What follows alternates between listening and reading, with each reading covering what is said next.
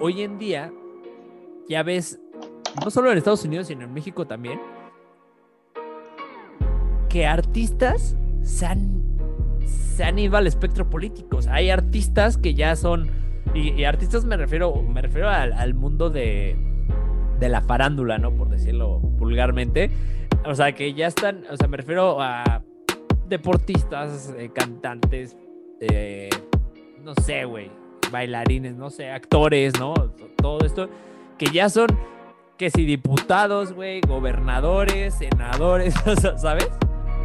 Y, yo creo que tiene mucho que ver con esto, ¿no? Porque al final de cuentas, si tú tienes una figura, eh, pues que tiene la vida, entre comillas, que muchos desean o que al menos sus fans desean, pues evidentemente para ti esa persona va a tomar las decisiones correctas para que por medio del gobierno, que es lo que la mayoría de las personas creemos o creen que, que es cómo se va a solucionar su vida o la situación, pues entonces les den esta vida que tanto aspiran, ¿no? Es decir, si yo elijo a este cabrón que va a ser, que es mi artista favorito y que tiene la vida que quiero, pues obviamente por medio de sus decisiones políticas me va a llevar a donde él está, ¿no?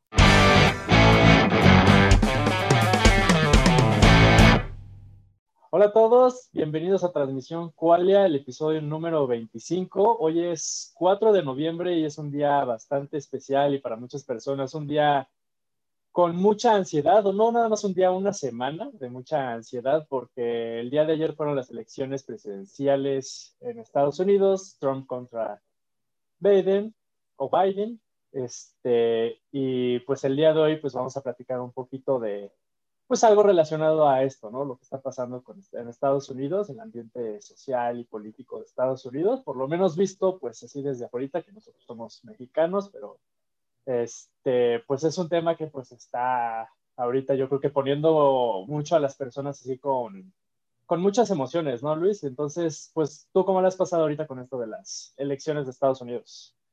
Eh, bueno, antes que nada, hola, hola a todos. Eh, sí, pues así como que para, honestamente así como mucho impacto emocional no ha tenido en mí porque pues digo si de por sí siento que no soy tan político en nuestro país pues obviamente en otro menos no pero al final de cuentas tú dijiste algo bien importante no o sea que, que, incluso este, estas elecciones para pues para los mexicanos también tienen mucho peso o sea para el mundo entero porque para empezar pues estamos hablando de, del del país primermundista, ¿no? O sea, el líder a nivel mundial hasta ahora, aunque ya hay otros que están ahí entre, o sea, peleando las posiciones entre, pues, por ejemplo, China, ¿no?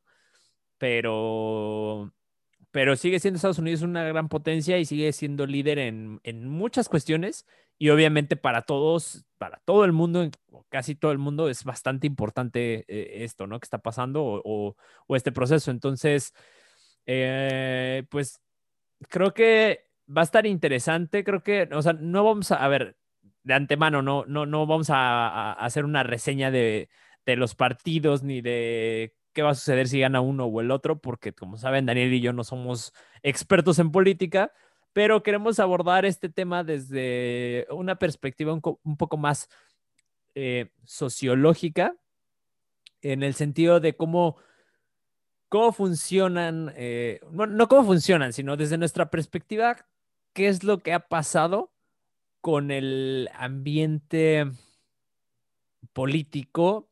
Es que, ¿cómo lo, cómo, lo podríamos describir? A ver, tú, tú que tienes la idea un poco más clara, ¿cómo podríamos describir qué es lo que vamos a platicar el día de hoy? ¿O ya te vas a ir de lleno a, a lo que me estabas diciendo?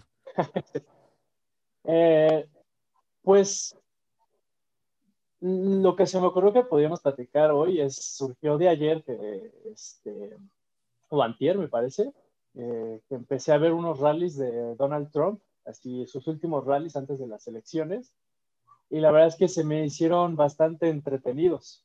Eh, independientemente si me gusta Trump, sus políticas, eh, todo de él, o sea, este, independientemente de eso, se me hizo entretenido y pues sí vi un pedazo y me reí. O sea, entonces estás, estás, estás, estás, confesando que te, que te gusta la política de Trump.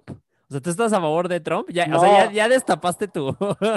ya te, ya te autodestapaste, cabrón. De, hecho, no, de hecho, mi punto es que yo creo que luego muchas veces, eh, que lo que te gusta de un partido político o su candidato no tiene nada que ver a veces con lo que ellos hacen o dicen o los hechos, ¿no? Y los datos, sino más bien tiene que ver con una apelación emocional que tienes hacia ellos o por la historia que te están contando, ¿no? Y cómo la cuentan. Entonces, pues yo ayer, o antier, este no fue ayer o antier, este, que vi el rally de Donald Trump, o sea, había música, ¿no? Había uno en Miami que pusieron salsa, ¿no? Y con un, como un jingle de Donald Trump en salsa, ¿no? Y, y lo sorprendente, pues es que también sí sea, al parecer Donald Trump ha tenido, a comparación de las elecciones del 2016, como más apoyo, ¿no? Por las, por las comunidades latinas y así, ¿no? Que eso está como que interesante. Pero bueno, pusieron salsa y luego también, pues, Donald Trump, a mí la verdad es que se me hace un personaje muy, o sea, interesante y la verdad, pues sí es chistoso. Bueno, a mí sí se me hace chistoso y sí tiene como una onda estando pero y así, ¿no? Entonces. es que sí es muy cagado, güey. Es muy, muy cagado. Es que sí es, sí, es, es muy cagado el güey, la verdad. O sea, qué lástima, ¿no? Que a lo mejor tenga que sea el presidente, ¿no? Pero la verdad es que sí es cagado y, y, me di cuenta también de las reacciones de las personas, así cuando él estaba hablando y todo eso, y pues todos están como en un buen ambiente, ¿no? Y, y pues se ve como un buen ambiente ahí, ¿no? Se ve como un acobitamiento, este, como que le están pasando bien porque obviamente también llevan artistas, ¿no? Este, creo que ahora este Donald Trump llevó a Lil Wayne, creo, es un artista afroamericano, ¿no? De rap, creo. o sea, como que súper raro, ¿no? Así, Donald Trump y Lil Wayne, ¿no? Pero... O sea, pues ¿y, salieron los dos juntos y todo?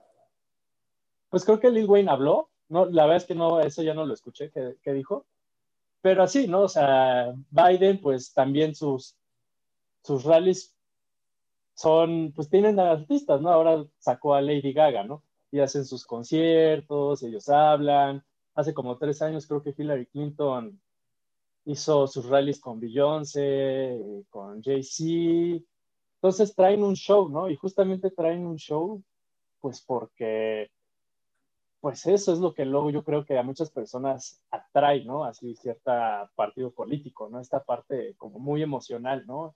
te hacen reír, te hacen enojar, te hacen, este, por ejemplo, en el rally de Donald Trump, así pusieron unos videos de Biden, o sea, todas las tonterías que decía Biden, ¿no? O todas las cosas así que decía como que se consideran políticamente incorrectas o nefastas. Así como a Donald Trump también, que pues, todo el tiempo le sacan todo lo que dice, así como muy misógino y todo eso, pues Donald Trump en su rally puso todo esto de Biden, ¿no? Y la verdad es que pues era muy chistoso, ¿no?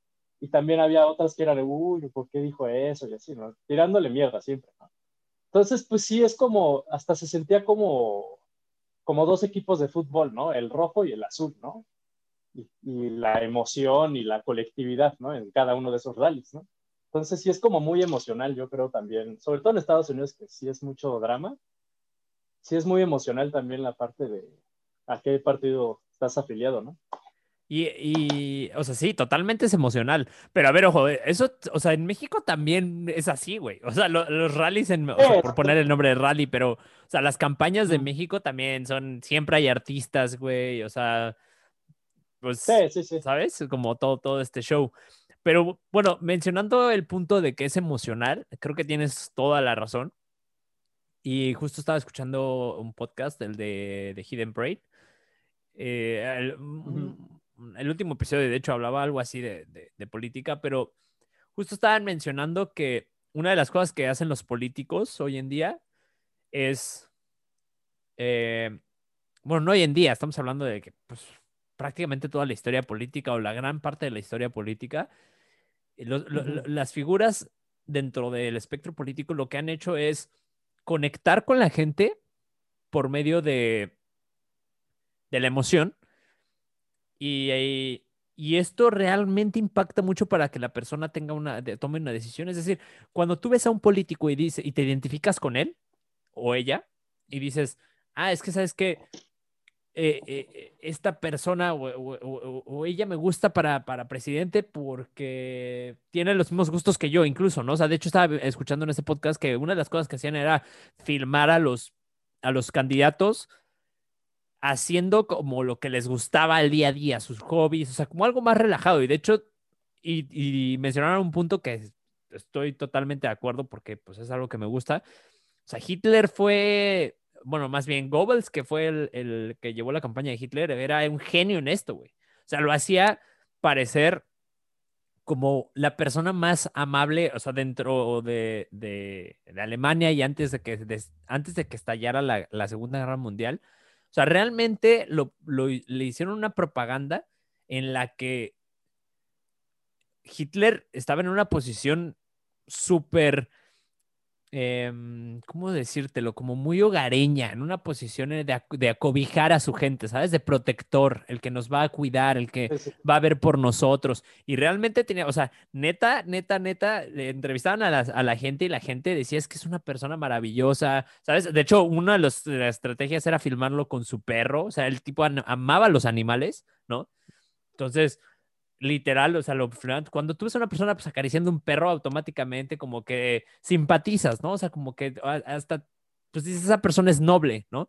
Y fíjate cómo juega este tipo de, de cosas, o sea, juegan un papel muy cabrón, como dices tú, en, lo emocional. Entonces, en el caso de, de Trump, quizás este güey no, no lo pudo, no, es que aparte su figura no iba posicionada a algo así como cariñoso, pero sino más bien empoderador, ¿no? Entonces yo creo que por eso hacía unos shows muy cabrones, porque de hecho, si te fijas, eso es lo que hacen, eh, por ejemplo, los, los motivadores o los speakers de, uh -huh. de, de motivación, lo que hacen es justo eso, o sea, meterte en un trance emocional así en el que te llevan las emociones a todos lados. Y es prácticamente un pinche concierto, güey. O sea, uno de los, de los motivadores más cabrones eh, dentro del coaching que ya, ya, ya, bueno, tú y yo habíamos platicado de él, es Tony Robbins, súper reconocido el güey. Uh -huh. Y tú ves sus, o sea, literal nada más ves los anuncios de sus seminarios. Y dices, güey, yo quiero ir ahí, cabrón. Parece, o sea, neta es como un pinche conciertazazazo de una semana, ¿no? o sea, literal.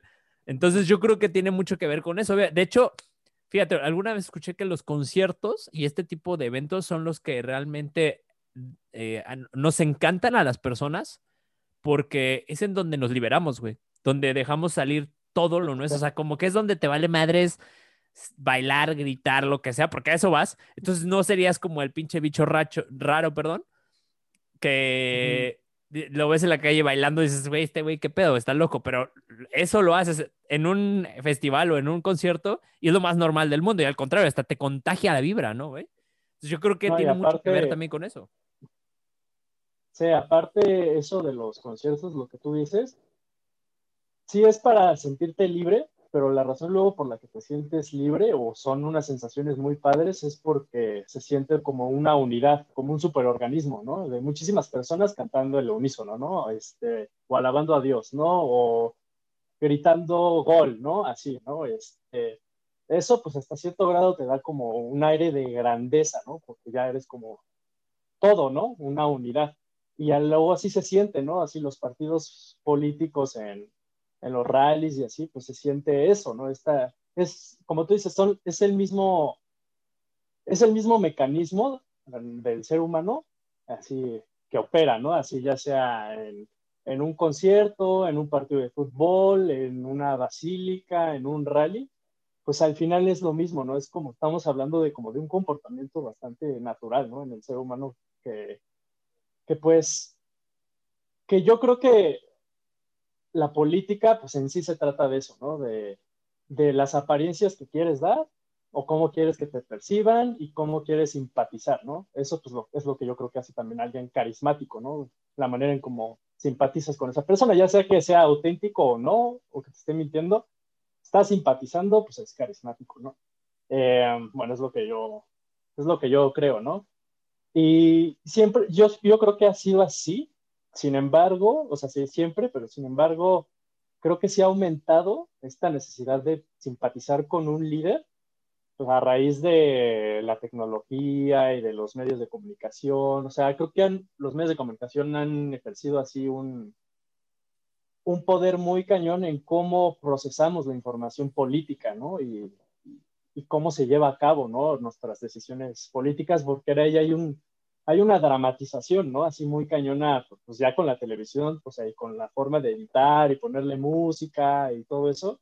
Y las noticias, pues es, muchísimo más emocional y es una historia, así es un drama muy cañón, yo creo, ¿no? Este, y por eso a muchas personas esta semana, en verdad, pues sí les causa mucha ansiedad, ¿no? Yo tengo algunos amigos así de Estados Unidos, que yo estuve por allá estudiando unos cuatro años en Boston, y neta sí, sí, se, sí les da una ansiedad así cañona, ¿no? Así estas elecciones, sobre todo pues esta y la, la pasada, ¿no? Con Donald Trump, ¿no?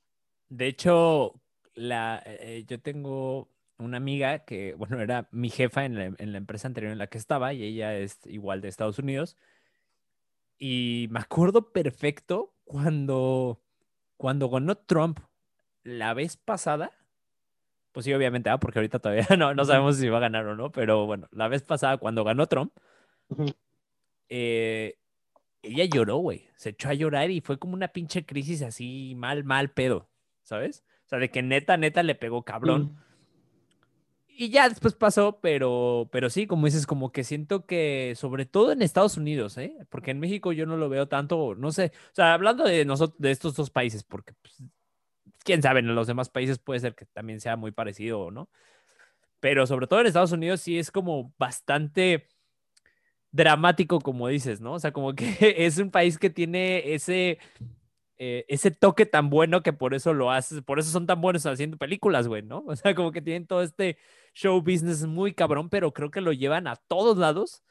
Y curiosamente, quizás también eso tenga que ver con que sean, eh, pues, uno de los países líderes, ¿no? O sea, obviamente ah, estoy dejando al lado la economía, ya sé, no me van a mentar la madre y decir, eres ¿cómo se te ocurre decir eso? Pero hablando en temas como más de percepción, yo creo que es uno de los factores súper importantes por los que Estados Unidos es líder, al menos como imagen. O sea, Estados Unidos tú lo, tú lo, toda la gente, o al menos mucha gente lo visualiza como el país en donde vas a cumplir tus sueños, güey. Precisamente por, porque hacen esto, hacen el show business muy cabrón, y por eso es que toda la gente, pues no toda, pero muchas personas se quieren ir a vivir allá, ¿no? Por eso ves esto, todo el tiempo. Ahora, Tú hace rato dijiste algo bien importante, que hay como esta necesidad de, de tener un líder, ¿no? Hoy en día. Yo más que de verlo de, o sea, como, más que definirlo como un líder, yo creo que es más de pertenecer a un grupo, güey. Hoy en día el tribalismo está a un punto muy cabrón. Entonces, como tú dijiste hace rato, o sea, es como un equipo de fútbol donde están rojos y azules, ¿no? Entonces yo creo que las redes sociales, como bien mencionaste, han potencializado esto al grado en el que a huevo quieres pertenecer al chingón, ¿sabes? Porque, eh, eh, a, ver, estamos en, una era de, pues, del deseo, ¿no? Es como de aspiracional es la palabra. De hecho, eso es un tema muy, como muy clave en, en el tema de marketing y todo este pedo de ventas y así, ¿no? O sea, de, pues, véndele a, la gente lo que aspira a ser, ¿no? Y Estados Unidos es muy bueno en eso, güey, aspira, o sea, te, te vende chingo de productos aspiracionales y creo que la política no se queda a un lado ni atrás, al contrario, han agarrado esas fortalezas y por eso mismo, hoy en día, ya ves, no solo en Estados Unidos, sino en México también, que artistas se han se han ido al espectro político. O sea, hay artistas que ya son, y, artistas me refiero, me refiero al, mundo de, de la farándula, ¿no? Por decirlo vulgarmente.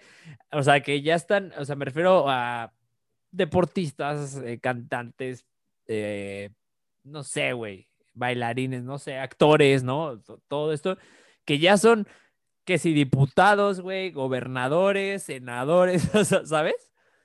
Y, yo creo que tiene mucho que ver con esto, ¿no? Porque al final de cuentas, si tú tienes una figura, eh, pues que tiene la vida, entre comillas, que muchos desean o que al menos sus fans desean, pues evidentemente para ti esa persona va a tomar las decisiones correctas para que por medio del gobierno, que es lo que la mayoría de las personas creemos o creen que, que es cómo se va a solucionar su vida o la situación, pues entonces les den esta vida que tanto aspiran, ¿no? Es decir, si yo elijo a este cabrón que va a ser, que es mi artista favorito y que tiene la vida que quiero, pues obviamente por medio de sus decisiones políticas me va a llevar a donde él está, ¿no? Yo, yo creo que por ahí también puede ir, ¿no? No sé tú si te referías también un poco a eso. Sí, o sea, y creo que o sea, la razón por la que puede ser así un drama la política y sí, en todas partes, ¿no? Y también en, en, Estados Unidos, obviamente ahí también más. O sea, uno, pues sí, es porque pues es la política también se enfoca a, lo práctico, aunque sus políticas luego son influenciadas por filosofía y cosas así, eh, metafísica, o sea, al final pues se encargan de lo práctico, ¿no? Entonces, pues obviamente la política siempre es importantísima, ¿no? O sea, porque es, es muy tangible, ¿no? A, veces ver, ¿no? Así, si se implementa bien o no una política, ¿no? Porque es práctica. Eh, pero, o sea, creo que otra razón por la que sí es poderosa la política, o sea, es porque es un, son narrativas, te cuentan una historia, ¿no? Te cuentan una historia que generalmente es, mira, el mundo está o bien, está bien así, y esto tiene que seguir pasando de la siguiente forma para que siga estando bien. Eh, y si te encuentras con esta otra, otra narrativa que difiere de esta, pues entonces aléjate de ella, ¿no? Porque si no el mundo va a estar mal, ¿no? O, otra forma de la política es, ah, pues, eh, estamos mal, necesitas nuestra narrativa para que esa narrativa que te trajo así a esta mediocridad o lo que sea, te, este, te saque, ¿no? Entonces, eh, yo creo que una de las razones por la cual también es muy dramático así, pues es uno, pues la apelación, ¿no? Emocional y todo eso hacia la persona, hacia el candidato, por así decirlo. Pero también, pues como ese candidato está asociado a esa narrativa que tú quieres pertenecer o que quieres, o que también ves como opuesta a algo que puede ser malo, este, pues también, ¿no? O sea, si, si, si, si pierde tu candidato, pierde esa narrativa, ¿no? Y obviamente pues esa narrativa en la que tú estabas este, suscrito era la buena, ¿no? Porque pues, todos queremos sentirnos y parecer, y, o sea, somos los buenos y que estamos eligiendo el, con, al candidato y la narrativa correcta, ¿no? Entonces, pues, si, si lo asocias muy fuerte así, pues yo creo que, o sea, pues se desmorona, ¿no? Así como tu vida, ¿no? O, o, hasta cierto grado, ¿no? Porque ya esa narrativa que tú tenías ya se desmoronó también, ¿no? Entonces, este, por eso yo creo que se vuelve como algo muy, ahí como, pues luego puede ser muy dramático y luego también, pues por eso, pues hay peleas, ¿no? Entre familias, ¿no? Hablando de política, porque son muchas cosas que involucran así a, a, lo que forma, ¿no? Al ser humano. Este, la identidad, ¿no? Así con esa narrativa, la identidad con el, candidato, la identidad con el grupo, que sí, es, yo creo que es de las cosas más fuertes, ¿no? Lo, lo tribal, ¿no? Entonces, pues sí es, este, pues por eso yo creo que no es sorpresa que pues ya con los medios de comunicación, pues ya tenemos a Donald Trump, ¿no? Es un personajazo, ¿no? Y trae una narrativa así como muy, pues muy él, ¿no? Este, y ahora ya también Kanye West, ¿no? Que se lanzó y todo eso, ¿no? Así también como candidato a la presidencia. O sea, pues ya estamos hablando de que también, ¿no? Se está buscando, pues, pues eso, ¿no? Cada vez también más personajes, ¿no?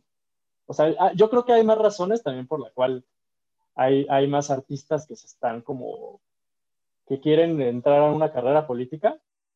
Ahorita podemos hablar de eso, pero creo que una de ellas es pues, porque sí, o sea, hay, la verdad es que a, los, las narrativas y los candidatos que se suscriben a esas narrativas, pues apelan mucho emocionalmente a, pues, al público, ¿no? Entonces, este, pero bueno, creo que ya hablé mucho. No, no, no, sí, sí, estoy de acuerdo contigo. O sea, sí, sí, tiene mucho que ver con esas narrativas y, y, como bien dijiste, de colgarse de eso, ¿no? Es como, como esa narrativa le da identidad a tu persona, a tu vida prácticamente, le da sentido. Y veo eso muy ligado al tema de, de, de perder. Si de por sí para el ser humano es, es difícil perder, en el tema político yo creo que está muy cabrón.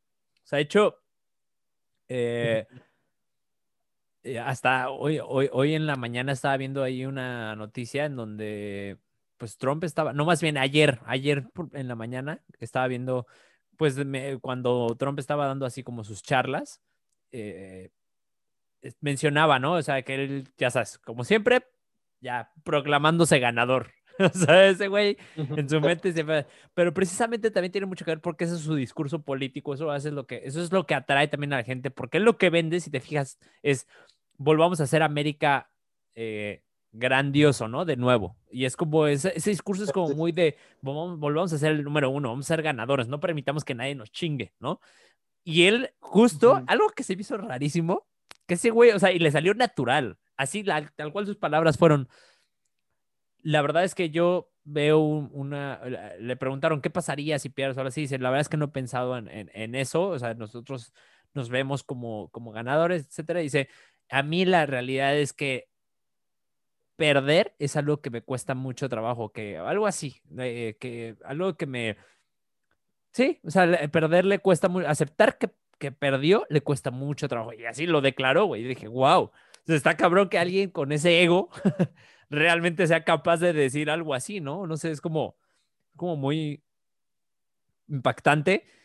Eh, pero precisamente creo que tiene mucho que ver con este tema de ganar y de perder. Y una de las cosas que decía Joe Rogan en, el podcast también de ayer es que muchas veces, ah, cuando tú, me, tú empezaste el podcast diciendo de cómo se afilia a la gente, ¿no? O sea, qué es lo que los lleva y que es una cuestión emocional. Y Joe Rogan justo ayer decía que pues tiene mucho que ver también con que sea el, el partido ganador.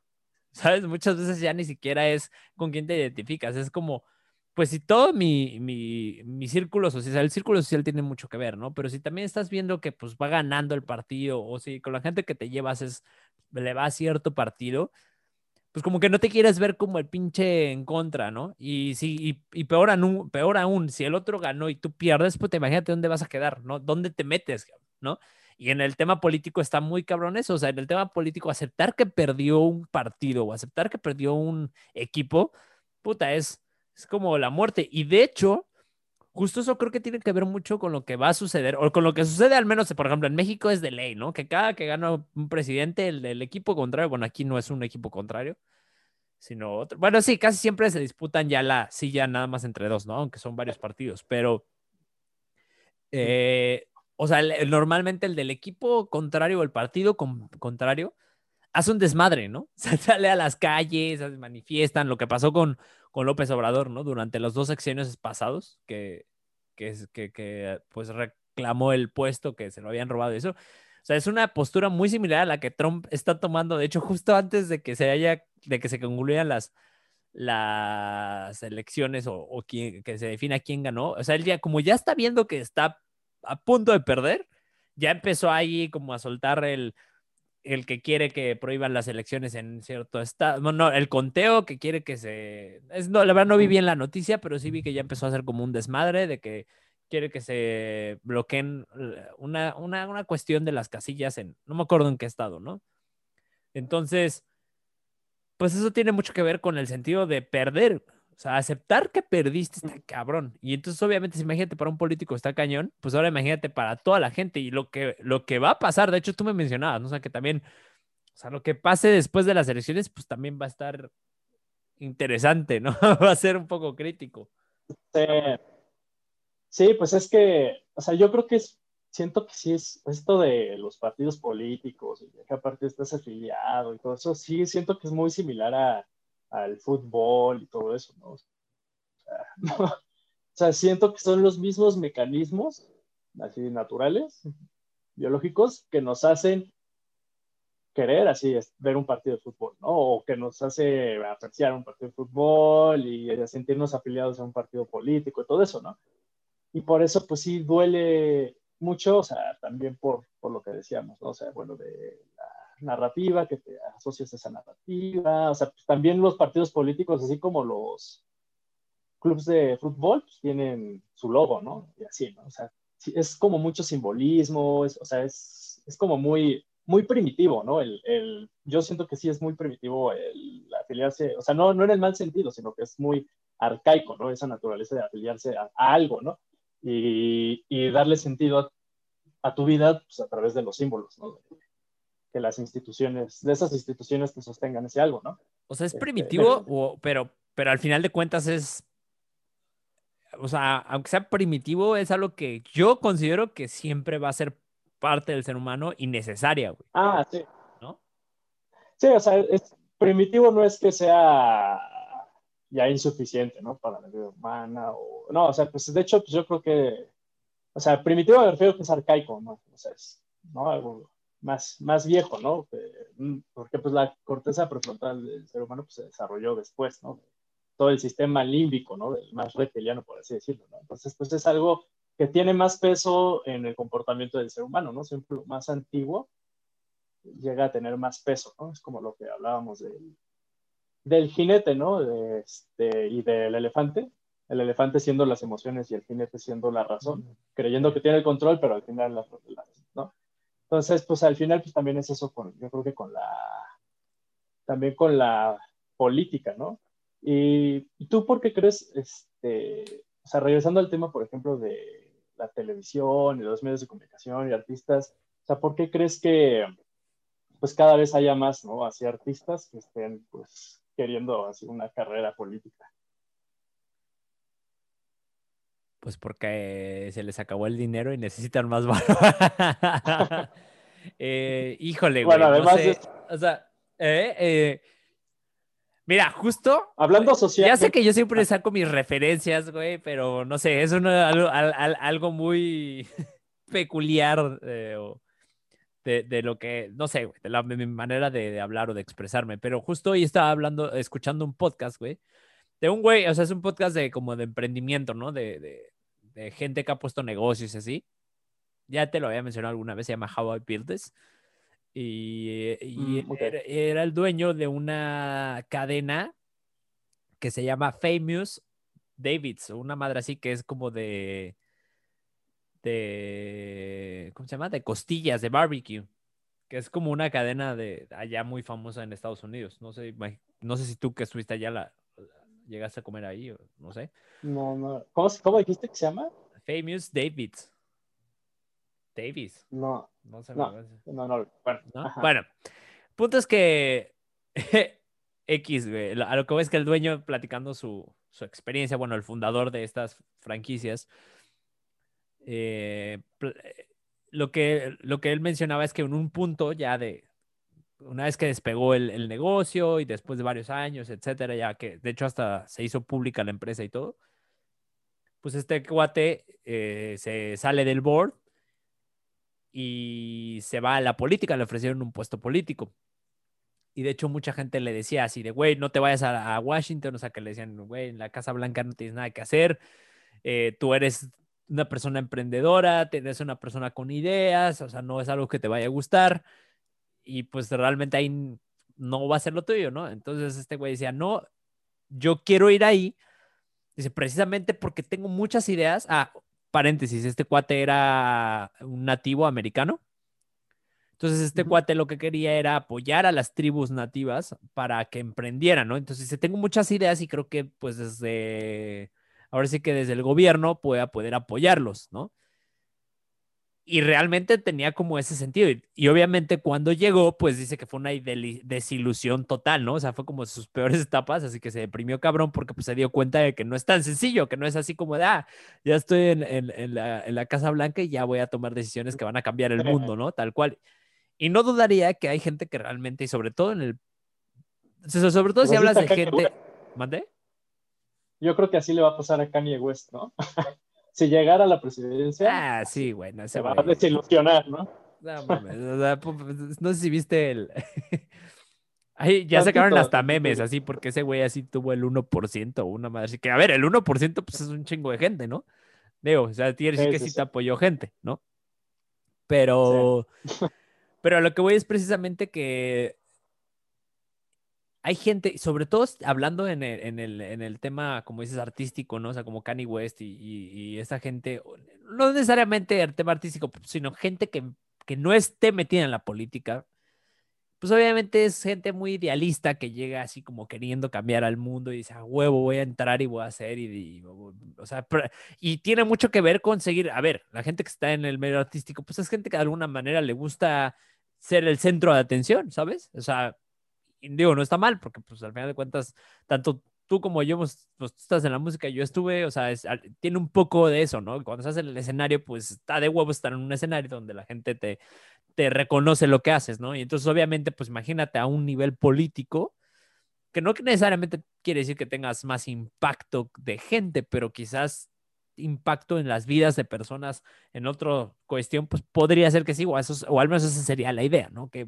gente llega a estos puestos políticos con idea de cambiar, pero precisamente es gente que no conoce bien el espectro político, lo que decía hace rato, perdón, y lo que sucede es que llegan como y se desilusionan, ¿no? Entonces yo creo que en parte tiene que ver con esto. O sea, la historia de este cuate, pues es que sí, llegó a la Casa Blanca, así como llegó, se retiró, porque tenía un chingo de ideas, pero pues hay, es un tema muy burocrático. Y yo estando en una empresa de, pues, del gobierno, te puedo decir que, que sí es muy burocrático el pedo y a mí justo me da forzado, o sea, yo doy capacitación ahí y ya te lo he platicado a ti, una de las cosas más frustrantes es no poder realizar todas tus ideas. Y eso no solo pasa en el espectro político, pasa en todos lados, porque muchas veces la gente también no estamos preparados para, para llevar a cabo las ideas, ¿no? O sea, como que como es como niño, no quiere hacerte y deshacer el mundo, pero cuando te vas convirtiendo en adulto te vas dando cuenta que las cosas no son tan fáciles o no son, o no realmente lo que tú tenías pensado era lo mejor para la sociedad, ¿no? Entonces, pero al, final de cuentas, en el, en, cuando estás en una empresa burocrática, yo hablando del tema de empresa, pues sí es muchísimo más difícil llevar a cabo tus ideas. Y ahora imagínate en el gobierno, pues mucho más, ¿no? Entonces, a lo que voy con todo esto es que yo creo que esa es una de las, o sea, tú que me preguntaste cuál sería una de las razones, yo creo que ese sí ser una razón fuerte. Ahora, no creo que todos, güey, no creo que realmente todos los artistas realmente sean así como de, ay, a huevo, yo quiero contribuir a la sociedad. no, yo creo que es la minoría y la mayoría lo que busca es, pues, impulsar su fama, dinero, o sea, ser el centro de atención. ¿no? Yo creo que va mucho por ahí.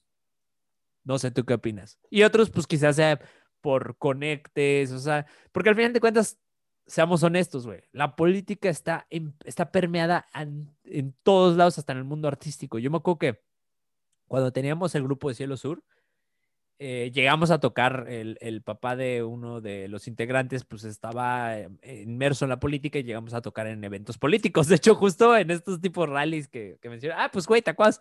Tú estuviste en uno. Bueno, no era un tema político, ese era más como un festival de la. ¿Te acuerdas cuando tocamos? Que de hecho le abrimos a Panteón Rococó. ¿Tú, tú sí estuviste en esa, ¿te acuerdas? Sí, sí, sí. Ah, bueno, en ese tipo de eventos, pues al final de cuentas eran de un partido político, ¿estás de acuerdo? Y me acuerdo que cuando firmamos contrato con el manager ya en Cielo Sur, el manager pues estaba más ligado hacia otro partido político y lo que yo recuerdo, quizás estoy un poco mal, güey, pero lo que recuerdo es que ya no, no teníamos como ese acceso a tocar en eventos de otros partidos políticos. ¿Me explico? Porque pues ya estábamos, ya habíamos firmado contrato con este manager, la chingada, entonces pues es o sea, y, no es como que este cuatro nos hubiera metido en, en, eventos de, su partido político, simplemente fue como, güey, o sea, firmas conmigo y ya no puedes, ¿no? O sea, como, firma, como tocar en otros. Y eso, pues es, o sea, eh, yo me acuerdo que te digo, en el mismo show business o sea, había muchos artistas que los políticos, y te lo digo porque pues el, con el manager estuvimos conocimos eso. De hecho, en, varios eventos donde nos llevó había eh, políticos, güey. Me acuerdo que conocimos a, un, el gobernador de Puebla en ese entonces en uno de esos eventos. Y dices, güey, este güey, ¿qué hace aquí, cabrón? O sea, entonces a lo que voy con todo esto es que realmente la política está permeada en todos los aspectos, porque al final de cuentas, desde la política se toman un chingo de decisiones. Y tú lo ves hoy en día, pues al final de cuentas, Mark Zuckerberg todos los eh, grandes así de la industria tecnológica, que es lo que dirige a la sociedad hoy en día, al menos, pues sí, en muchos aspectos, güey. La neta es que en muchos aspectos, eh, Jeff Bezos, o sea, todos estos güeyes, pues es obvio que están metidos también ya en la política. O sea, desde el momento en que te conviertes en una figura clave en el desarrollo de una sociedad, en el momento de la sociedad, en ese momento ya, güey, estás metido en la política y todos los dueños o los directores de, de empresas tecnológicas, pues también están metidos ahí. Entonces yo creo que es una, es, es una es un conjunto de un chingo de cosas, ¿no? O sea, desde un punto más superficial, quizás sea que esto, ¿no? De, de, de querer seguir siendo el centro de atención, de, de eso aunado a que algunos quizás sí quieren realmente cambiar el mundo pero sobre todo pues porque la política, repito, está impermeado en, en todos lados y desde ahí, obviamente, pues vas a poder realizar muchas cosas de en, otros, en otras áreas, güey, incluso hasta desde un punto artístico, ¿no? Yo lo creo así. O sea, puse el ejemplo de los artistas, pero pues, puede ser de, un chingo de cosas. Ahora ya me eché como dos horas. es que no, me interrumpes, güey. oh, para que veas, para que veas. Qué, buen compañero de podcast. Sí, ya sé. Tú así de, ya cállame, ya cállame, ¿no? sí, güey, ya sé.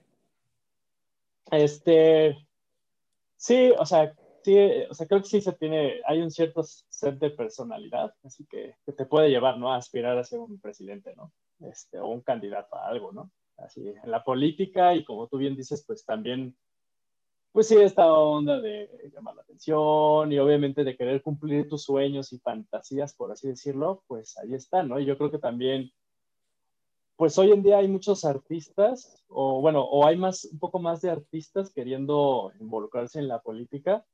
Incluso, pues también, yo lo que noté en la entrevista de Joe Rogan con Kanye West es para eh, también eh, como, como usar a la política como una herramienta para poder solucionar sus problemas de su carrera anterior, ¿no? O sea, o de la artística, ¿no? O sea, este Kanye West creo que ahí en, en la entrevista algo menciona que quiere, va, quiere hacer como una reforma, ¿no? En, este, en la industria este, discográfica y de este, record labels y todo eso.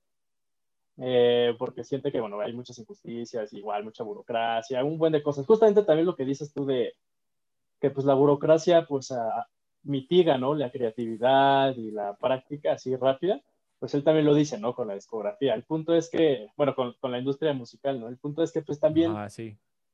Y es válido, ¿no? Es válido pues, que alguien quiera entrar a la política, pues también por algo que vivió, ¿no? Y que está viviendo y que... La, el tema es que, pues, el, el, problema ahí yo creo que lo, lo que está mal es como universalizar, ¿no? Así tus experiencias y lo que te ha pasado a ti, universalizarlo ah, como si a todos les pasara igual, ¿no? Y, y, creer que todos tienen la, van a tener la misma solución, ¿no? Pero pues siempre es muy local, ¿no? Siempre soluciones, ¿no? Pero pues al final sí, pues todas esas cosas que mencionaste y esto yo creo que sí hacen que, que pues, más artistas estén ahí como involucrados. Y yo creo que también otra cosa que podría ser que cada vez más artistas estén involucrados, incluso ciudadanos, este, y como en partidos independientes y todo eso, pues ya ves que es algo pues no sé cuánto tiempo tenga, pero pues, o sea, esto de, de los ciudadanos así independientes como este, también están entrando así en las contiendas políticas. No sé cuánto tiempo tenga, pero yo creo que sí lo, que lo veo relacionado, eso de los artistas y estos ciudadanos independientes, eh, con el tema como de la individualidad, de culturas más individuales este, conforme una cultura se va haciendo más individual, pues se valoriza ¿no? la subjetividad individual y, y, el máximo valor de verdad, por así decirlo, y epistemológico es el individuo, ¿no? Y, y, pues si valoras el individuo, pues valoras a cualquier persona, ¿no? Ya sea este, un artista o sea, este, no sé, un analista financiero, ¿no? Algo así, ¿no? Este, entonces, sí, yo creo que en sociedades donde se, valoriza más al individuo, pues tarde o temprano se va a pavimentar el camino para que individuos y ciudadanos, así, que no están involucrados en política y así, se les presente la oportunidad para meterse a eso. Entonces también yo creo que tiene que ver un poquito, pues con el ambiente social, ¿no? Así que viven muchos países, pues Estados Unidos es muy individualista, ¿no? Y pues yo creo que pues pues también por eso yo creo que ha de tener pues, más artistas, ¿no? Este, que se quieren, como, que van a estar haciendo esto, ¿no? De entrar a una carrera política, ¿no? Sí, totalmente. Y de hecho, o sea, tú mencionaste que, que quizás eso no necesariamente vaya a impactar, a, o, o que no necesariamente una vivencia individual vaya a ser la misma de otros. Eso, eso estoy totalmente de acuerdo. Aunque ahí ya me surgió una pregunta, o sea, ¿qué, o sea, porque al final de cuentas, seguro va a haber otros que quizás sí hayan vivido eso y que quizás sí les vaya a ayudar, ¿no? Sus propuestas. Y logra, supongamos, ¿no? Que logran entrar a la política y logran proponer eh, ciertas leyes o reformas o lo que tú quieras para que se modifiquen algunos aspectos dentro del, del mundo artístico, no hablando de Kanye West. Aunque muchos artistas no hayan vivido eso, Quizás va a haber algunos que sí. Y ahí ya me entró la duda de qué, o sea, pues al final de cuentas, qué tan bueno es, y eso va en todos los niveles, ¿no? Dentro del espectro político, o sea, qué tan, qué tanto es el impacto que, o qué tan bueno o malo es que alguien base, o sea, por ejemplo, vaya con una idea basada en una experiencia personal para proponer una ley que impacte a un espectro mucho mayor, ¿no? O a la sociedad.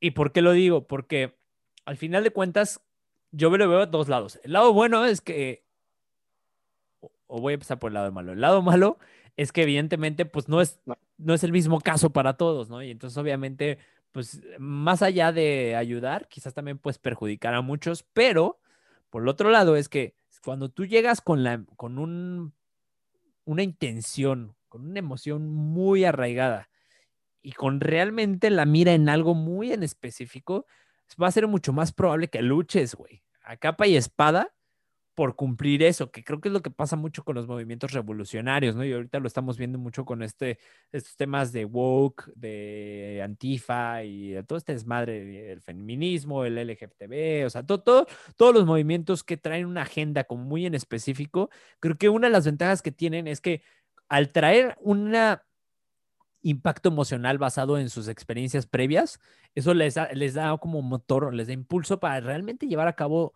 esos cambios, ¿no? O sea, que luchar hasta que se, se, se implementen. Y entonces eso es ahí donde pongo mi duda, ¿no? O sea, no sé tú qué opinas, eh, qué tanto, pues sea, porque al final de cuentas, pues si lo vemos desde ese punto en el que estás mencionando, o sea, que, que lo valido y que estoy en, concuerdo contigo que los artistas muchos también lo hacen por ese punto, ¿no? De experiencias personales. Pues, o sea, hasta qué punto es bueno o malo, ¿no? Que, que, que así lo hagan. No sé tú qué, no, sé, no sé tú qué opinas.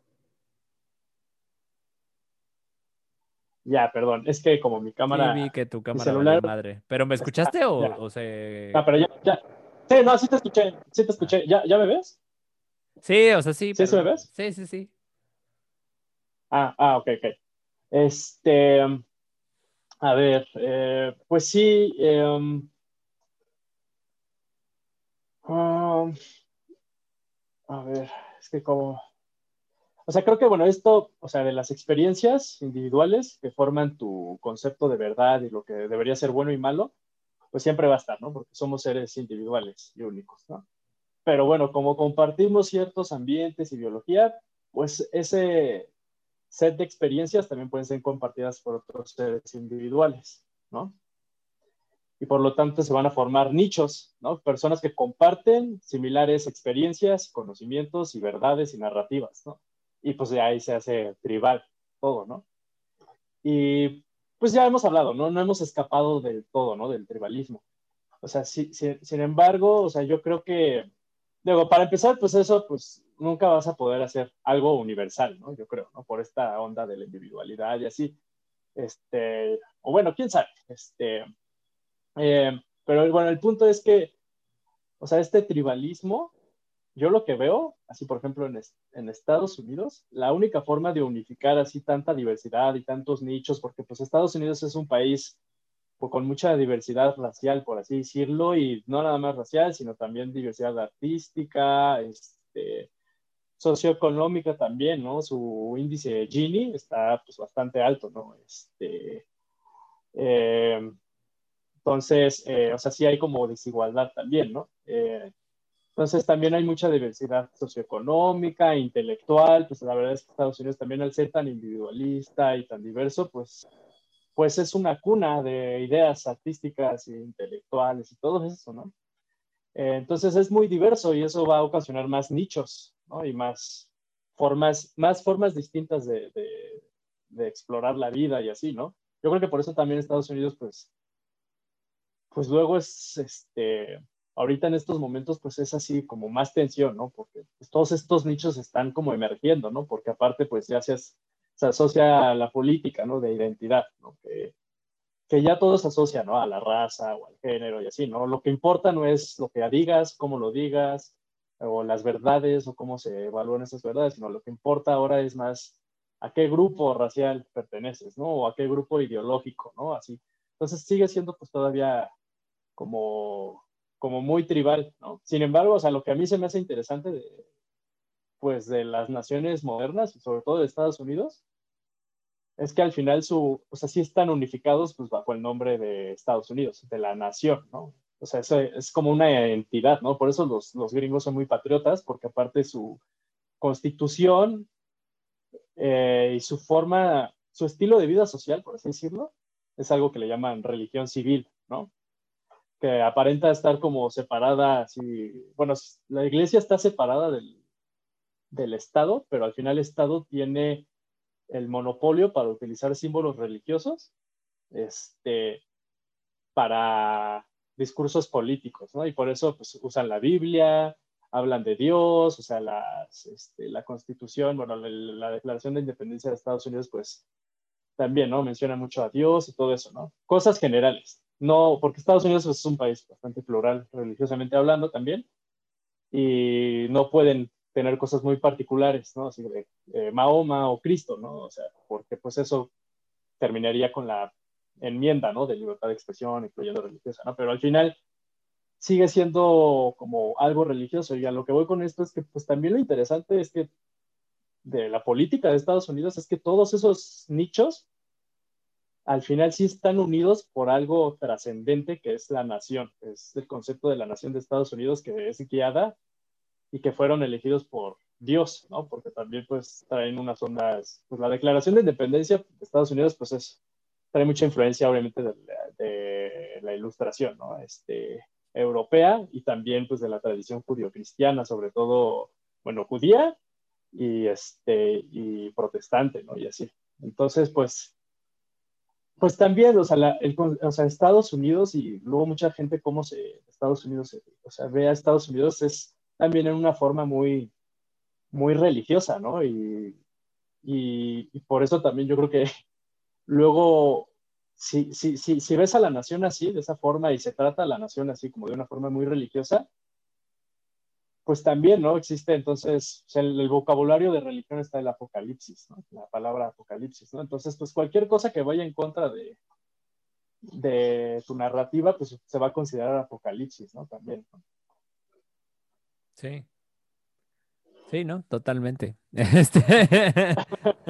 es que, es que me, quedé pensando en otras cosas, güey. Así que te ignoré. No, no es cierto. en Trump, ¿no? Así. ¿Eh? Bailando. Y Trump bailando. Trump bailando. ¿no? sí, sí, sí, sí.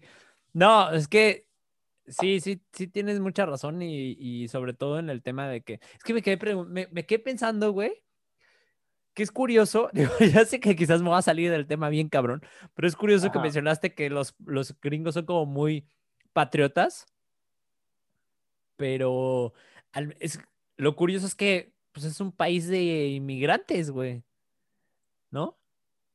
O sea, es que a lo que voy es que todo este pluralismo que existe en Estados Unidos, o sea, el pluralismo religioso, intelectual, artístico, racial, socioeconómico, yo siento que la forma que Estados Unidos lidió con todo eso, y ha estado lidiando con eso, es justamente con, con la religión civil, ¿no? O sea, eh, sí tiene mucho que ver porque, o sea, la identidad del, del, del americano, del estadounidense, es soy americano, ¿no? Independientemente si es, si tiene descendencia china, japonés, o sea, lo que sea, soy americano, ¿no? O sea, y yo sé que todos los países pues, está, está eso, ¿no? Pero con, ellos la verdad es que eso no nada más está socialmente, ¿no? Eso, sino también políticamente sí está muy permeado eso, ¿no? Así, de, con símbolos más religiosos. Güey, que al mismo tiempo estás de acuerdo, eso es, es un arma de doble filo, güey. Porque estás de acuerdo que al mismo tiempo eso es eso es pinche maldición también. O sea, el hecho de que tengan tanta diversidad, güey, es lo que los hace también tan divididos. O sea, tan, tan unidos, pero al mismo tiempo crea tantas, tanto tribalismo y es lo que también hace que se estén dando lo que se está dando hoy en día, güey, ¿no? O sea, que creo que hoy en día es justo en donde está más marcado este tribalismo, güey, al menos en, en la historia de Estados Unidos, ¿no? O sea, que sí está muy cabrón, sobre todo lo que tú decías, o sea, que ya no puedes expresar casi nada. Curiosamente, cuando ellos tienen como, creo que es la primera enmienda, ¿no? Que habla de la libre expresión. O sea, es, pues tienes la, ya eso lo, hablábamos en, ah, en, ese episodio de Fantasma que no salió, de la libre expresión, pero... sí. Sí, sí, Pero ahí lo hablábamos, o sea, que la libre expresión al final de cuentas es una contradicción, güey, porque te permite, ok, vas a expresarte por medio del arte, por medio de lo que tú quieras, pero al mismo tiempo ya está tan censurado eh, o, más bien lo que es la cultura de cancelación, ¿no? O sea, de que cualquier cosita que te, donde le des en la madre a cualquiera de los otros grupos, entonces ya, bye, pum, cancelado, ¿no? O censurado. Sí. Ahora, ¿puedo decir algo? No, ni madre, cállate. oye, alza la mano, ¿no? sí, sí, sí, como en el salón de clases. O sea, o sea, sí, sí está ese tribalismo, pero yo todavía tengo mis dudas si más bien así lo estamos percibiendo pues también por las redes sociales y los medios de comunicación, ¿no? O sea, obviamente sí están las tensiones, ¿no? O sea, ¿no, crees que haya esa división? No, sí, sí la hay, pero yo siento que también los medios de comunicación, o sea, influyen muchísimo en cómo percibimos eso, ¿no? O sea, y también en cómo percibimos al adversario, ¿no? Tú ves CNN y ves Fox, te vas a encontrar con dos historias distintas. Muy distintas porque sí. ¿No? Siempre, es así, ¿no? la, o sea, la verdad es que los noticieros sí tienen un peso así, súper súper cabrón, porque al final estás alimentando tu sesgo de confirmación, ¿no? Así, ay, pues nada más voy a ver información que ya sé para validar mis actuales creencias y ser más rígido con esas creencias, ¿no? Entonces voy a ver Fox nada más porque Trump me cae bien, ¿no? O voy a ver CNN. Entonces, pues, o sea, sí los medios de comunicación y noticieros también yo creo que han influido mucho en, en también esta, sí, ahí están, están estas tensiones, pero también la forma en cómo se están contando, pues la verdad es que no ayuda, porque al final es, ay, o sea, Fox News saca, Antifa hizo esto, ¿no? Eh, y ya CNN, ay, pues, este, protestantes MAGA de Make, Make America Great Again, eh, están haciendo esto, ¿no? Y al final es como, pues también como lo vimos con, en el debate también, o sea, eso está encarnado también en, las, en los candidatos, ¿no? O sea, con Trump y Biden en el debate, pues es tú, tú, tú hiciste esto, tú hiciste esto, tú no vas a hacer esto, o sea, es puro ataque, ¿no? Entonces, pues también los medios de comunicación, eso es muchas veces, ¿no? Puro ataque, nada sustancioso, la verdad, de lo que está pasando luego así en el mundo, o es muy como a veces superficial, por esto mismo de atacar, y no nada más se ataca así directamente, ¿no? Sino también se se hace un hombre de paja, ¿no? De los argumentos de los, de los candidatos opositores, ¿no? O sea, siempre se ridiculiza, ¿no? Sus, sus, posiciones o se malinterpretan a propósito o simplemente pues, se malinterpretan porque pues, tampoco quieren, quieren entender, ¿no? A su adversario. O sea, realmente la política de Estados Unidos y todo el mundo, ya ahorita yo creo que muy pocos países es eso, ¿no? Ningún candidato quiere entender a, a la posición del otro, ¿no? Siempre es querer así desmentirla y, hacerla menos y todo eso. Entonces, eso suma, yo creo que, que también se sienta y se perciba esta tensión así muy cañón, que al final, pues sí, se va a crear una tensión, ¿no? Porque pues te está creando esa tensión y al final, pues sí puede explotar la olla, ¿no? En Estados Unidos y imagínate, ahí todos con armas y, y guerra civil y... No mames, no, está cabrón. Sí, no. no a ver si como la, O sea, puede ser, puede ser que llegue. A ver, eso sería más factible. O sea, si llegase a ganar Trump, ahí sí te la compro, güey. Ahí sí creo que podría llegar a ver eh, como un disturbio así de ese estilo, ¿no? Sí, yo también creo eso. A ver, pero ¿por qué crees? La neta no creo que gane Trump, güey. No creo que gane Trump. No. Sí, oye, pero ¿por qué crees que podría haber más disturbios si gana Trump? Ay, güey, pues porque la mayoría de los movimientos eh, sociales que están ahorita pues son de izquierda, ¿no? Aparte de que, a ver, un punto muy válido que decían ayer en el podcast de, Joe Rogan, ¿no? Es que la mayoría de los de los que votaron por Biden, o sea, no es gente que votó porque le gustara eh, Biden, ¿no? Como, como candidato a la presidencia, sino porque es lo único que había en contra de Trump, güey. Lo que quiere la gente es hacerse de Trump, ¿no? Sí, pues sí. Entonces, al final de cuentas, creo que va muy de la mano, o sea, tanto como los movimientos, pero también porque ya hay mucho pinche odio a, este cabrón. Y es que sería como la gota que derramaría el vaso, ¿sabes? No es solo, no es solo eso, o sea, es que ya sería como, es justo eso, la gota que derramó el vaso porque ya hay una tensión impresionante por todo lo que está viendo. O sea, es que hace cuenta que el, el 2020 vino con todo, ¿no? y sobre todo Estados Unidos, que sí le está dando en la madre porque al final de cuentas, eh, algo que estaba escuchando ayer es que Trump lo que hizo es que también cortó los pinches. Al, al principio sí empezó a dar este apoyo económico, pero después lo cortó, güey. Hay un montón de gente que se está quedando en la calle, güey. Entonces, obviamente, pues quieras o no, eso ya, güey. O sea, cuando ya no te queda nada, pues levantarte en armas, güey. O sea, aunque se escuche muy fantasioso, no sé.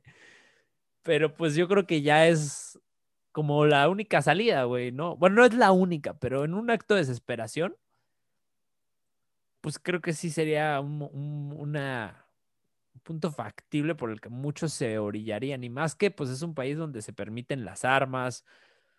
No sé, güey. O sea, pero honestamente dudo que, que vaya a llegar a eso porque, no sé, o sea, yo, yo creo que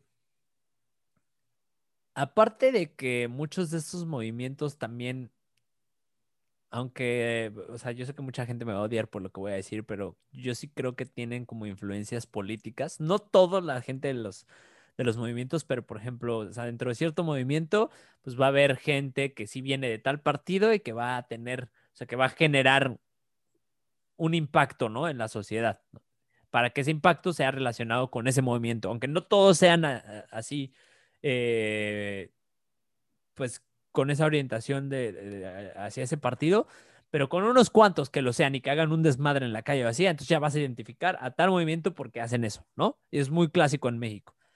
Entonces, a lo que voy con esto es que cuando, o sea, cuando tú cuando tú ya tienes cierta influencia, o sea, cuando la política ya se mete como en estos aspectos también como de los derechos, ¿sabes? Como, como de, sí, o sea, sobre todo en, en, en, en movimientos que buscan como recuperar tus derechos, tus privilegios o lo que tú sea, o lo que sea, pues entonces si tú lo ligas con cierto partido, entonces obviamente va a tener mucho más peso y, va a generar al mismo tiempo más odio. Y entonces ese odio ya no, nada más se va al, partido, se va a la gente que lo sigue. Y aunque nada más haya sido un, porcentaje mínimo dentro de ese movimiento el que hizo disturbios, pues a mí me vale madres. Yo, bien, las, como dices, las noticias tienen un gran peso. Entonces, como yo las noticias vi es todo ese movimiento, entonces a la chingada todo ese movimiento, y entonces se empieza a generar un odio social, güey, bien cabrón, ¿no? Y entonces yo creo que eso es lo que podría em, estallar como ese tipo de movimientos violentos. Pero en contraparte, y, de hecho me desvié un poco con lo que iba a decir, es que tampoco creo, porque esa misma influencia política creo que es la que va moldeando, güey, hacia donde vaya. Y no creo que ningún... La verdad es que una revolución, güey, o una guerra civil para ningún país en este momento creo que sería algo factible. Y entonces, como ese, esos movimientos tienen peso político o tienen influencia política, entonces ellos mismos van moldeando hacia dónde se va este movimiento. Y, a lo que voy es que van moldeando hacia dónde se va a, los ojos del espectador. No quiere decir que ese movimiento per se se esté moldeando por, por decisiones políticas. Es decir, si, los, si el movimiento, eh, no sé, el Antifa, ¿no? Eh, pues, es que ellos, sí, es un movimiento, es que no sé si ya es también como parte del partido. Pero bueno, si, supongamos que los Antifa eh, tienen una agenda, güey. Y, tú les metes a unas cuantas personas al movimiento de, no sé, güey, de los republicanos y, o de los liberales que quieren que que ante los ojos del, otro partido, pues Antifa se vea como los pinches destructores de la sociedad o lo que tú quieras. Entonces, aunque Antifa no tenga esa agenda, cuando ya tenga, ahora sí que esos, eh, ¿cómo se dice? Cuando infiltrados, pues ellos mismos lo que van a hacer es que ante lo, con ayuda de los medios, hacia la sociedad van a generar cierta imagen, güey. Y entonces eso es lo que va a definir hacia dónde se va moviendo y eso va a definir si, se, si quieren que se haga un desmadre, un disturbio o si quieren parar un desmadre. Entonces, cuando la, yo creo que la política, cuando empieza a ver que esto ya puede salirse de control, entonces empiezan a meterse en influencia. Aunque, ojo, no estoy diciendo que tengan el control al 100%, y mucho menos hoy en día en las redes sociales, pero la neta, la neta, la neta es que sí sigue habiendo un gran peso en, en los medios de comunicación, güey. Y entonces creo que eso tiene mucho que ver. O sea, sí, la neta es que, o sea, sí me estoy viendo como muy pesimista, así casi casi de que vivimos en una sociedad controlada, pero porque la realidad es que creo que en parte sí lo es, güey, ¿sabes? Y, y no solo por una élite, sino más bien por un chingo de cosas, güey. O sea, tanto por empresas, por política, o sea, es tanta, tan, tanto lo, tanto los jugadores que están en este círculo, hasta, y ojo, hasta los dirigentes, güey, de los movimientos. Esto, lo que voy a decir no me consta, pero no lo he escuchado solo de una persona, sino de varias.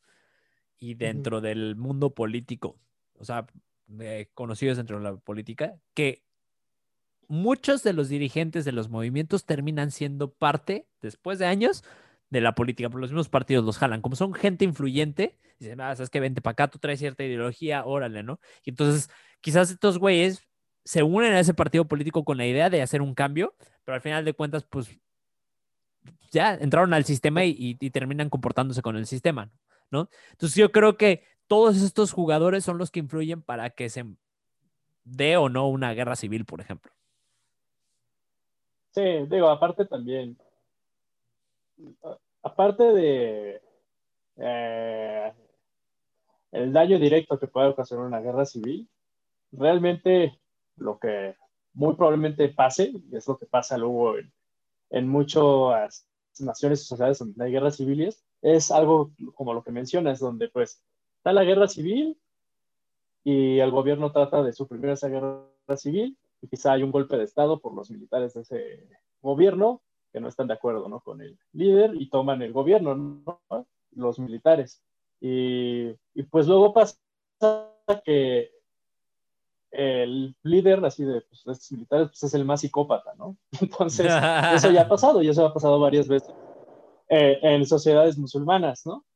Entonces, pues no, o sea, definitivamente es, es, es un escenario que puede escalar así, puta, muy cabrón, muy cabrón. Así una guerra civil, ¿no? Sí, sí, ¿no? Entonces, pues sí, es un tema que pues yo creo que, bueno, no sé si los americanos tengan como que eso presente, ¿no? Así, ¿tú crees que sí, los gringos así? Pues ven ellos, ¿no? Y, o sea, todas pues, estas... Güey, ayer en el podcast de Joe Rogan lo mencionaron. Ah, sí, ¿qué, qué mencionaron? Sí. O sea, que si veían factible, o sea, si ve, no factible, sino más si veían posible que se diera una guerra, una guerra civil. Mm. Y creo que Joe Rogan dijo que no. O sea, no, no, o sea, ellos mismos saben que es que es, muy difícil, güey. Es tanta gente, yo creo que ya en ese aspecto sí ya evolucionó. Pues no evolucionar, pero la gente creo que ya más bien ya, como ya hay muchas cosas de por medio, o sea, como ya hay muchas cosas que se pueden perder, o sea, por ejemplo, si, si ya hemos llegado a un punto en la sociedad que ya tenemos cierta comodidad, ¿sabes? Entonces, esa comodidad sería el caño si se da una guerra civil, ¿sabes? Y aparte, el miedo, güey, porque también ya las armas que hay, güey, y todo lo, que existe para, para pues, que se gane una guerra, o sea, es brutal, güey. Yo creo que sería, hay dos factores. Uno, perder esa comodidad, porque pues eh, aventarte a la guerra es literal, güey, perder tus, tu estatus, perder lo que tú quieras, ¿no? Que por lo general, pues la gente que se va a aventar a la guerra no es gente que tenga mucho que perder, y no lo digo con un sentido despectivo, sino que es la realidad. Creo que cuando ya hay alguien que llega a un punto revolucionario o de guerra, porque muchas veces, pues ya, güey, o sea, estás en un punto en el que no tienes mucho que perder y, y, sobre todo por eso mismo que no tienes que perder, pues te impulsa a tomar esas decisiones y aventarte a la violencia, ¿no? Pero por el otro lado, creo que el miedo, güey, también. Pues no mames, o sea, ¿a quién no le da miedo? Güey, imagínate una guerra ahorita, cabrón. O sea, neta, con las armas que hay, ya sí sería una destrucción así brutal, güey. Brutal. O sea, ya, por ejemplo, en, México, es que no podemos comparar, ¿verdad? Porque es, es, diferente, pero en México, pues, güey, con las puras guerras contra el narco, ¿no? O sea, creo que quedó muy marcado en un sexenio en donde se dio la guerra contra el narco y que, que dejó brutal. O sea, ahora imagínate, pues, todos los jugadores que entrarían en una guerra civil, güey. Y, y, y ahora, bien mencionaste, Estados Unidos, por ejemplo, es súper multicultural cómo sería una guerra civil. ¿Realmente habría dos equipos o serían como pinches 30 equipos, cabrón? Y todos contra todos, güey, ¿sabes? Sí, sí, pero bueno, pues ya ese nada más queda así ya como el tema sí, fantasioso, esperemos, ¿no? sí, esperemos que no. Pues creo que estuvo bueno el podcast, ¿no? Estuvo interesante. Sí, pues no sé si tú tengas algunos últimos comentarios así, pues de esto de, que, de lo que estás viendo de las elecciones, del ambiente político en Estados Unidos sobre todo. ¿Qué últimos Eh, comentarios? Pues Claro. mis últimos comentarios serían, eh, la verdad es que no soy como un experto, en, o sea, no creo que mis comentarios sean como muy relevantes al, al respecto de la política, pero no sé, güey, ¿qué te puedo decir? No, nada, güey. La verdad es que ningún, al menos yo de lo que escuché así, ningún candidato como que me convence. A ver, una Ajá, cosa que sí quiero decir, la realidad es que yo creo, o sea, igual y me voy a escuchar muy pinche ingenuo, güey, pero yo la neta es que no sé por qué percibo que cada, o sea, cada que hay una elección veo como que el drama cabrón, o sea, en- no solo en Estados Unidos, en México lo veo también. Y cuando termina el sexenio, la, la realidad es que lo estoy diciendo desde una posición privilegiada, eso lo acepto y agradezco, ¿no? O sea, no quiere decir que vaya a estar siempre así, pero hasta el momento, pues cuando termina el sexenio, no es como que haya tenido un gran, o sea, como que no haya, en, al menos en, en mi vida, y hablo desde mi experiencia, pues no ha sido como que muy diferente, güey, ¿sabes? Como que siento que la vida sigue avanzando, sigue, o sea, quizás hubo, sí, hay cosas que impactan, ¿no? Si suben impuestos, lo que tú quieras, o seguridad, o lo que sea. Pero al final, pues, güey, después de todo el pinche drama y el desmadre, pues sigue, llegaron las otras elecciones y es otra vez la misma historia, ¿sabes? O sea, Sí, lo sí. único que sacaría como de balance es ese círculo en el que hemos, o ese camino que estamos llevando, sería como dices, un pedo ya de una guerra o algo así, pero hasta los mismos disturbios, güey, que se puedan dar ahorita en las elecciones, es algo ya común, o al menos ejemplo, en México, güey, cada que hay elecciones hacen pinches saqueos, güey, hacen como un desmadre, ¿no? Y ya después la gente se adapta, después de mentar la madre al presidente durante tres años, ya los otros tres años es como, pues ya, güey, ya como que aceptas, ¿no? De que realmente Sí. no va a irse ese presidente, ¿no? O lo que tú quieras.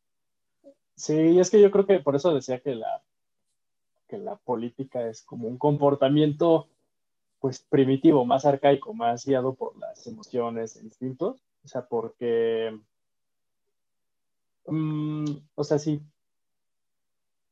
este, espérame, ¿qué se está- ¿me escuchas? Sí. A ver,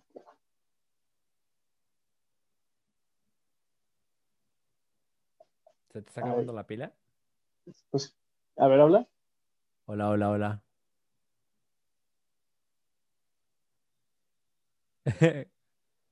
A ver, lo que Daniel se pone a arreglar su. o sea, A ver, que te, ver, valió madre, güey. Te pones a arreglar tus audífonos No, a la mitad del podcast. Sí. esto. sí, ya se está trabando. Si quieres, ya vamos a concluir para que. O, o puedes hacerlo sin los audífonos. A ver, deja. Sí, es que sí te escucho, pero se está como. Yo me estoy cortando también, como que me estoy escuchando. Sí, ya te estás medio. Bueno, no, no tanto, pero más o menos. Si quieres, pues ya da tu última idea para concluir. Este. Entonces, bueno, o sea, sí es como muy. Como. Pues primitivo, ¿no? Bueno, yo creo, todo esto de la. De la política. Y. Y pues no sé, o sea, creo que. eh, o sea, es bueno también como verlo de esa forma para tampoco este, obsesionarnos, ¿no? Con tener la razón, ¿no? Porque creo que también mucho de la política es eso, pero es más bien tener la razón, como diciendo, te lo dije, ¿no? Esto iba a pasar, ¿no? Este, ¿no? Y, y yo creo que la gente confunde así mucho el afiliarse a un partido político con su capacidad intelectual y así, pero yo creo que pues es lo que menos influye, ¿no? Y eso no significa que sea que tengas capacidad intelectual, ¿no? Sino que pues más bien lo que te va a hacer moverte hacia un lado, pues son tus experiencias con el entorno que asocies a ese partido político, a esa narrativa política, a, esa, a ese candidato, ¿no? Entonces, pues yo creo que eh, de mi parte, si entendiendo es eso, los procesos que nos hacen aceptar, ¿no? Así verdades políticas y todo eso, y de cualquier cosa, pues son los que, o sea, entenderlos, pues nos van a hacer también, pues entender que, mmm, que pues no vamos a tener siempre la, la, razón, ¿no? Porque pues hay algo más fuerte que nos está moviendo, ¿no? Más que la, la razón, ¿no? Entonces eso, eso yo, con eso terminaría. Ok, me late. Pues muchas gracias por habernos escuchado. Eh, los esperamos el, el, próximo episodio. Tenemos invitado, ¿verdad? Así es. El próximo episodio se va a poner, se va, es, es, invitada. Tenemos una invitada muy especial. Se va a poner bastante buena. Entonces, pues no se lo pierdan. Ya saben, cada semana lo subimos a las redes sociales, a las, redes, a, a las plataformas, en Spotify, en YouTube, en iBox, en Google Podcast, en Apple Podcast, en chingo de lados estamos, ¿no? Entonces, donde quieran nos pueden escuchar, vernos también en YouTube. Ya saben, estamos eh, como transmisión Qualia en nuestras redes sociales, en Facebook, en Instagram, eh, también como Podcast Qualia. Y en YouTube tenemos Qualia Clips, que es donde pueden ver pequeños fragmentos del episodio para que pues animen a verlo completo. Entonces, pues síganos si les late nuestro contenido, compártanlo también, nos ayudarían muchísimo. Muchas gracias y buenas noches. Buenas noches.